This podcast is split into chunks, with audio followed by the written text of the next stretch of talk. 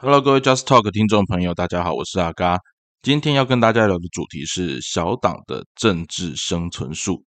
选举快到了，你现在要选的地方议员或者地方县市首长，比较容易看到一些小党出来做挑战，甚至是无党籍的候选人。然而，在前一阵子哦，就是这几天刚好台湾民意基金会发布了呃关于台湾主要政党的支持度。这里面有几个有趣的数据，还有我们在思考的一件事情是，在选举过程当中，小党出现的几率到底它还能够有多少的空间？那今天就跟大家聊这样的主题，我们准备开始喽。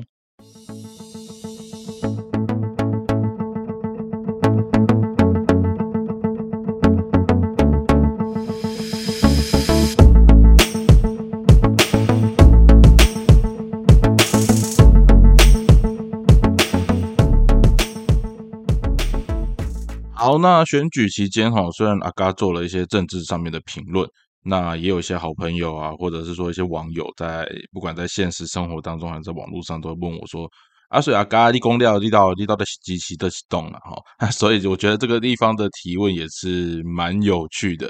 好像在台湾呢，你就一定会要一个支持的政党哦。可是呃，阿嘎今天想跟大家分享，就是台湾民意基金会哈，就是有银龙的那个基金会。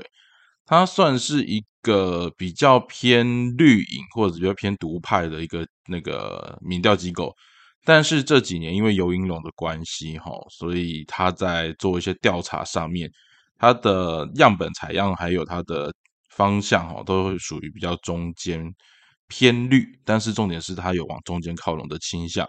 那我觉得这是好事啦，因为其实每一个机关你在做调查的时候，都一定多少会有它的机构效应存在。只是当你可以透过越来越多次的民调数据，还有你从你的采样方法的精进上面，让你的样本数变得更靠近实际情况的时候，你做出来的民调才会有更高的可信度嘛。啊不大家自己做出来都自己爽哦，蓝营做出来都说蓝营自己最棒棒，啊绿营做出来都说绿营最强，啊，这样意义就没有很大，那变只是这种选举操作工工具了哈。民意基金会或者是说民调机构他们做的。呃，民调结果当然都会有帮选举产生一些影响。那一样，媒体也是一样哈。我们常常讲说，不管是民调或者是媒体，你自己在报道的过程当中，你有多少的平衡，或者是你如何去降低你的机构效应，我觉得这很重要。那网络上面，或者是说像别的节目里面，也有人跟我们讲说，媒体就是有立场啊，哦，没有没没有立场的媒体叫什么媒体？那我我觉得这个说法，我对于。这个地方我们采取尊重啦。可是至少在我学习媒体或者是在学大众传播的过程里面，呃，我觉得当你带着一个我就是要带着立场的方式去做推荐跟跟那个设定我的议题的时候，那你就需要让你的听众很清楚明白知道，反正你就是设定好的，OK，leadership say 和，甚至是你这个媒体的目的就是告诉你所支持的或者是你倾向的。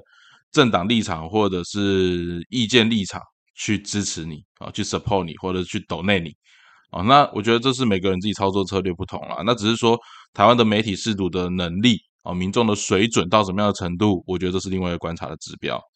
好，那我们现在回来看一下啊，今天讲到是台湾民意基金会，他在日前发布了一个九月的政党民调，民进党的支持度呢是二十二点四，民众党的支持度是二十点九。但国民党的支持度呢，只剩下十五点四啊，那就是比上个月，就是八月份的时候下跌一点一趴哈。更重要的事情是，它已经变成国内第三名的呃政党支持。那而且这个过程你可以看一下啊，它民众党是二十点九嘛，那国民党只有十五点四，这个已经超过那个误差范围了哈，这个都已经超过研究误差范围，所以。假设尤英龙的这份民调没有错的话，那国民党在台湾的支持度剩下第三名，一个百年大党，哦，他在那个支持度剩下第三名。那我觉得看民调的时候需要看一下门道，跟看跟看看热闹是不一样的。如果你只看到说啊，国民党掉到第三名，所以那个民众党就声势就起来了吗？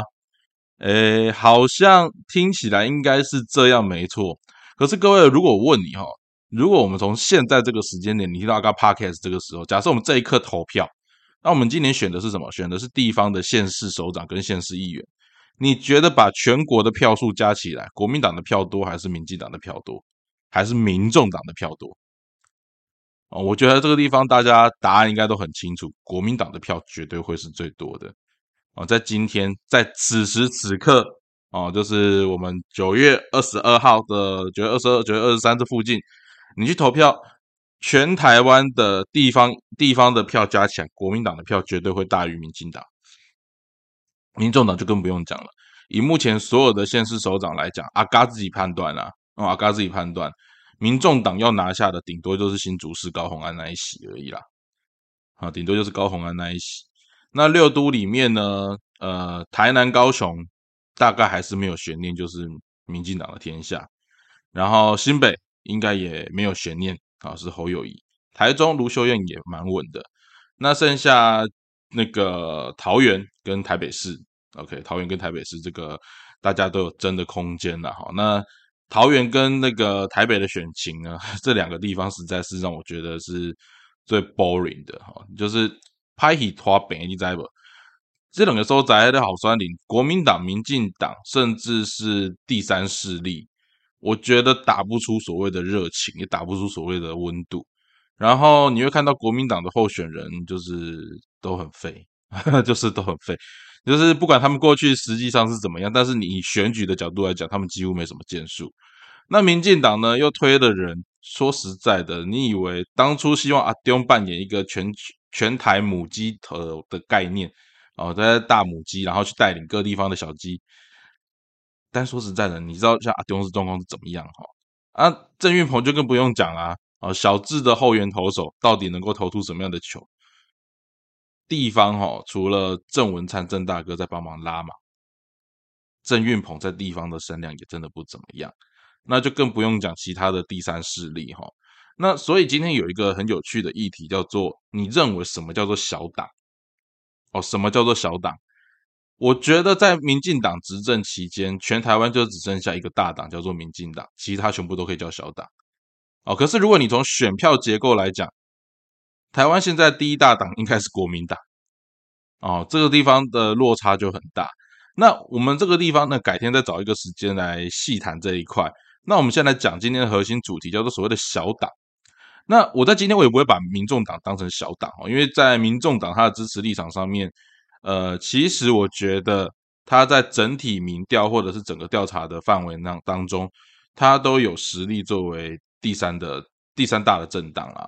OK，那既然有这一些，我们就先不讲民调上面或台面上面大家认知上面的主流政党啊，主流政党就国民党啊、民进党啊、民众党啊这三党，我们就先不讲他们，或者是后面节目比较晚一点的时候，我们来聊一下这一块。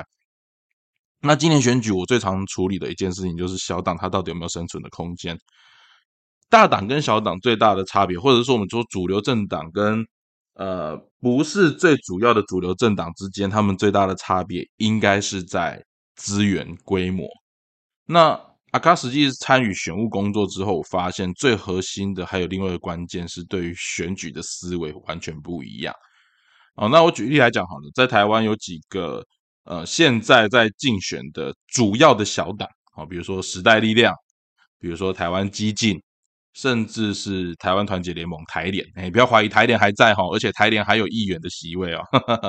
OK，所以我们来看这三个小党好了，就是你从啊，这很像是以前那个什么，以前的手机的年代有没有？三大对三小，这个我没有在骂脏话，但是它就是一个很现实的一个呃选举的局势。你自己看看哈，台联，我们先来讲台联，台联是从李登辉时期的精神教父嘛哈。跟着李登辉走出来的台联，台联曾经在台湾叱咤风云过一段时间。那现在台联呢？说实在的，它就是剩下地方型的规模。那台联在选举呢，你也不用看到什么组织动员了，几乎完全就没有哦，几乎完全就没有。那它就是一个很典型的，就是阿里被挂台联的也可以算啊。但所以它在地方选举议员的席次上面，它可能还有一些争取的空间。那啊，刚才这个地方哈，再继续跟大家插一个话，就是我常常觉得在选议员这件事情上，是最有机会摆脱政党包袱的一个选举啊，因为毕竟议员嘛，你要拼的就是地方的服务、地方的知名度，还有地方人民愿不愿意给你跟假设你是新人，愿不愿意给你一个改变或翻转的机会哦，或者是说，那因为你就会发现台湾很多的议员其实都做很久，就跟我们立法委员一样，哎，议员啊、理化委员都这都顾委，民意代表都可以当很久，因为他没有任期的限制嘛。可是这地方有没有可能造成说啊，反正这些地方的民代都是这些老屁股卡着？当然有啊，啊，当然有。可是如果老屁股不交棒，那那个年轻人是不是就没机会上来？我觉得也不一定了哈，因为毕竟每一个选区不是每一个人都像你啊早没像人家金总啦，不是每个人都那么样的金光了哈。那年轻人或者是说新一代的，你想要出来选，那你就要看那个选区里面有没有人可以。呃，被拉下来，就是这是所有在选地方议员当中需要做的政治算计。那你不可否认这件事情嘛？哈，好，那我们再往下看哈。所以议员选举对小党来讲，理论上是最有机会跟最有空间的。那我们刚刚讲完台联，我们说台联到现在它就是属于一个精神神主牌嘛。那尤其在阿辉杯啊过世之后，其实整个台联的，我至少从我认识的台联的朋友上面来看，他们的。呃，活动啊，各方面都是更加的，几乎快销声匿迹了啦。啊，因为该去该去民进党都去民进党，啊，该去民众党的也去民众党，啊，该成为台湾激进的也变成台湾激进，这是一个很有趣的现象。民众党大部分呃，那个台点大部分走的走走向都在这几个。好，那我们再往下看一个，我们刚讲台湾激进嘛，台湾激进呢，啊，你觉得它是个政党吗？我要问的事情是你觉得它是个政党吗？台湾激进之前比较有名的就是陈柏伟嘛，哈，台中的那个立委，后来被罢免掉。那另外一个部分比较有名的就是在高雄，台湾基金在高雄应该算是声量算蛮大的啊。为什么？因为罢韩嘛，罢韩四君子哦，这个是名词，不晓得大家还记不记得？啊，就是在高雄发生。那台湾激进在高雄会有票。哦，甚至是在高雄也提了很多的地方议员，那别的地方当然也有提啦，哈。但是我觉得整个台湾激进，包含民进党给最多资源的地方也在高雄。为什么我要提到民进党？因为我可以跟你讲一个很现实的，就是哪有一个政党会因为另外一个政党说你骂我，然后就出来道歉？还在还记不记得这件事情？台湾激进得罪了民进党之后。他们的党主席到发言人，全党对着民进党道歉，这是什么的概念？你知道吗？狗咬了主人，主人给狗一巴掌，狗就在那边跪着，该该该该该。台湾激进其实就是个侧翼啊，是民进党养的一条狗啊，这个很现实吧？OK，如果你觉得我的评论有问题，台湾社会里面大家的认知嘛，台湾激进不就是民进党用来打手的侧翼吗？到现在，比如说你说那个被罢免的立委陈柏伟，他讲的话，好，巴黎是靠港的海，那个靠海的那个都市，这一种人还是持续会有声量。他的支持者是什么？就是那些深绿的选民。而台湾基进，你从高雄的这几个议员候选人，你去看他最后本身的价值是什么？他本身的价值就是帮民进党卡位，所以。台湾基进这个党呢，你不用把它当成一个政党来看待，你只要把它当成什么？你只要把它当成是民进党用来卡位的橡皮擦就好哦。因为假设这个地方我有机会多选一席，那我先让你用台湾基进的名义卡一席上去。那如果我没机会，没关系，我用你这个席位可以卡其他的候选人，让我民进党的人更稳。台湾激进就是沦于这样子的一个功能哦，它本身的功能就是这样子。就是帮民进党去抢席位，这很像什么？很像之前的时代力量哦，很像之前的时代力量。那现在我要讲的最后一个小党就是时代力量了哈。实力呢，我不晓得大家对他现在的运作跟印象还剩下什么哈。之前呢，从黄杰啊，从那个林长佐哦，这些人离开了那个时代力量之后，然后也有发生徐永明的事情。啊，然后黄国昌要被罢免的问题，这些事情发生了之后，大家你还记得时代力量吗？呃，时代力量其实在现在的地方选举上面，他们在各地方都还是有推议员，甚至有推县市首长的候选人。可是实力他为什么会对很多人来讲没有什么印象。时代力量当初是什？当初其实就是你若往前追，它就是一个太阳花学运的一个产物。那阿嘎在我之前的不管是部落格还是节目里面都曾经分享过，因为我曾经参与过太阳花的前期，到后来的那整个质变，我那时候就讲白了，那个时候的时代力量就是民进党扶起来的，他就是民进党扶起来的，然后煽动一些年轻人。去支持他们所谓的理念，支持他们所谓的想法，那是第一代的时代力量。后来呢？后来选举的结果，没错，实力上实力有好多个民意代表选上了，选上了之后怎样？回归民进党。他们走的路线很像当初，应该说很像现在的激进党在走的走法。那这个走法有没有用？还真的有用。可是我跟你讲，走了之后也好，为什么？这样子也帮时代力量做一个清理啦。我要不然一堆人披着黄皮，实际上是绿骨，也没什么太大的意义。那民进党就用一个我养一个在野党来证明说，哦，我不是一言堂。这个还是跟中国共产党一样啊。哦，刚呃，各位听众，你不要以为整个中国大陆就是共产党，没有，他们还有很多民间的政党，只是所有的政党跟着党走啊。看，这是这是很现实，跟着中国共产党走。民进党也一样嘛，我养一堆小党啊，我养那个实力，我养激进，反正我还是有培养我的在野阵营啊。可是你会发现，这些在野阵营他们不是来监督执政党，他们是用来监督在野党用，哦，就壮大声势嘛。那你要搞这种东西，讲白一点，就搞执政联盟嘛，哦，就跟内阁制国家一样啊。内阁制国家，因为他们很难有一个党能够完全直接过半，所以他们都会需要跟。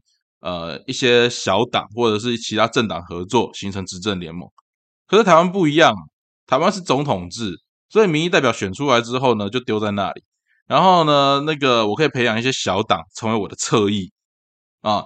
那我再回来讲，就是时代力量这件事情时代力量现在的呃凝聚的核心主轴就是以黄国昌为中心，这一点跟民众党很像。民众党是以柯文哲为中心。那时代力量是以黄国昌为中心，那这是另外一个挑战就来了。黄国昌跟柯文哲，你觉得谁的全国影响力比较高？我没有说你喜欢或不喜欢，我只讲全国影响力比较高，这是谁？当然是柯文哲啊。哦，那所以时代力量的候选人，我所认识的有几位实力的候选人，其实他们本身在，呃，我觉得在本身在那个政治抱负跟政治理想上面有他们的。呃，有别于过去的时代力量啊，这是真的很很现实的一件事情。可是他们不得不承认哈，当你在地方选举的时候，请问一下，你觉得人家会把你当成蓝营还是当成绿营？啊，时代力量现在标榜自己是第三势力，可是我们要回到一个现实，你在地方选举的时候，蓝的会怎么说？不要让时代力量的人上，因为他就帮绿营卡一席。绿的人会怎么说？时代力量不是我们的人，要投票，我们要集中选票，集中给我们自己民进党或激进党的人。那实力呢？实力呢？你有看到黄国昌有办法做什么全国性的议题产生吗？其实没有哎。啊，之前前一阵子顶多就是所谓的阳光法案，阳光照进那个议会，或阳光照进那个。呃，希望民意代表去检核他们的黑道背景这样的一个议题之外，就没啦，哦，就没有啦。所以假设时代力量他想要靠一个黄国昌帮他们带起全党的声量，我跟你讲，这条路线绝对会是死路一条，哦，绝对会是死路一条。那我们再回到另外一个点哈，就是不管这三个小党到底有没有人想要选举，或者是你有其他的，比如说妈妈民主联盟啊，或什么之类的。小党最大的挑战，除了资源之外，你会说媒体曝光度啦啊？当然嘛，那个你要去有那个媒体曝光，除非你今天是正妹或者是漏屌的大帅哥，我就觉得媒体只会往对这种有对这种东西有兴趣。可是当你做了这些事情之后，你在选民心中你的票也不容易拿到了啊，这是很现实嘛啊？花瓶不一定哦，花瓶会吸引到一些迪哥片。啊，你不要想到是台湾选民水准很高，没有了，有人快递税税有的该倒了哈。反正那一票马上在扣哈，就看你怎么投。好，但是我们再回来谈一件事情，就是当你的呃政党或者是当你看到那些小党，他们在选举最大最大的一个挑战是什么？就是是选举的思维啊。小党想要在地方突破，他当然就需要争取到地方上面的认同。可是小党因为资源不足，所以他们更在意、更需要的反而是组织战，反而是组织战。大党，不管你谈到的是国民党、民进党还是民众党，其实我觉得民众党也是没什么组织的一个政党啊，因为它是柯文哲式的那种政党。你只要看到哈，现在台湾大概只有国民党跟那个民进党会有组织力量啊。你不要问我说为什么不提亲民党哈，亲民党暂时就是暂时消失中，我连他把它当成一个选举政党都不会。新党也一样哈。那我们来继续看下去，在这几个地方啊，我觉得这地方可以举个有趣的例子。我刚刚提到新党，新党它算不算小党？它绝对是小党。它从一开始它就呃，从那个赵少康他们年代之后。那个新党已经当小党很长一段时间，南部人甚至已经没听过新党了。啊，新党可能在北部还稍微有点知名度，因为它还有议员嘛。OK，那因为新党它的意识形态也是很强烈啊，他的意识形态也是很强烈。可是新党在选举的过程当中，它很典型的是，它就是走小而巧的路线啊，小而巧的路线，它有组织，这是最大的关键重点。那我这时候也可以跟一些你现在在小党当中选举的朋友分享哈，我觉得小党选举过程当中，如果你没有组织，那你会选得非常辛苦。为什么？因为你们大部分你们的阵营里面没有全国知名型的人物，你不管是空战还是陆战，你都走不出属于你自己的声势。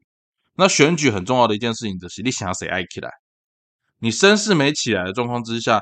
你在地方跑得多勤，人家知道你人很好，但是人家最后那一票还是会归队。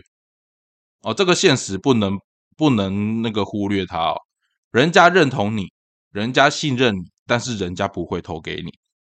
这是小党选举的时候，在最后那一两个月会面临到最大的挑战。那你说台湾人民为什么甘于被那个主要政党给绑架？很简单嘛。你选举投票的时候，你会想投给一个你确定或者是你觉得当选机会不大的人吗？哦，不一定吧。大部分你会说啊，不一定啊。哇，我克林的机器，哇，武力两枚好酸领的。我会想要支持那些有想法、有理念、有见解的候选人。我就是理想主义，想挺他，有没有？还是有啦。但是大部分的人不会。大部分人投票之前，我想说，我这这票投下去有没有价值？我能不能把这个人拱上去？哦，所以为什么？呃，我举个我举个例子来讲，像高雄市长好了。柯志恩跟陈其迈，你觉得一般的选民会投给谁？那不用讲嘛，一定是投给陈其迈啊。为什么？因为陈其迈的声势高嘛。哦，声势高啊，然后再来嘞，陈其迈他的执政优势、他的民调优势，整个做出来都是碾压柯志恩呐。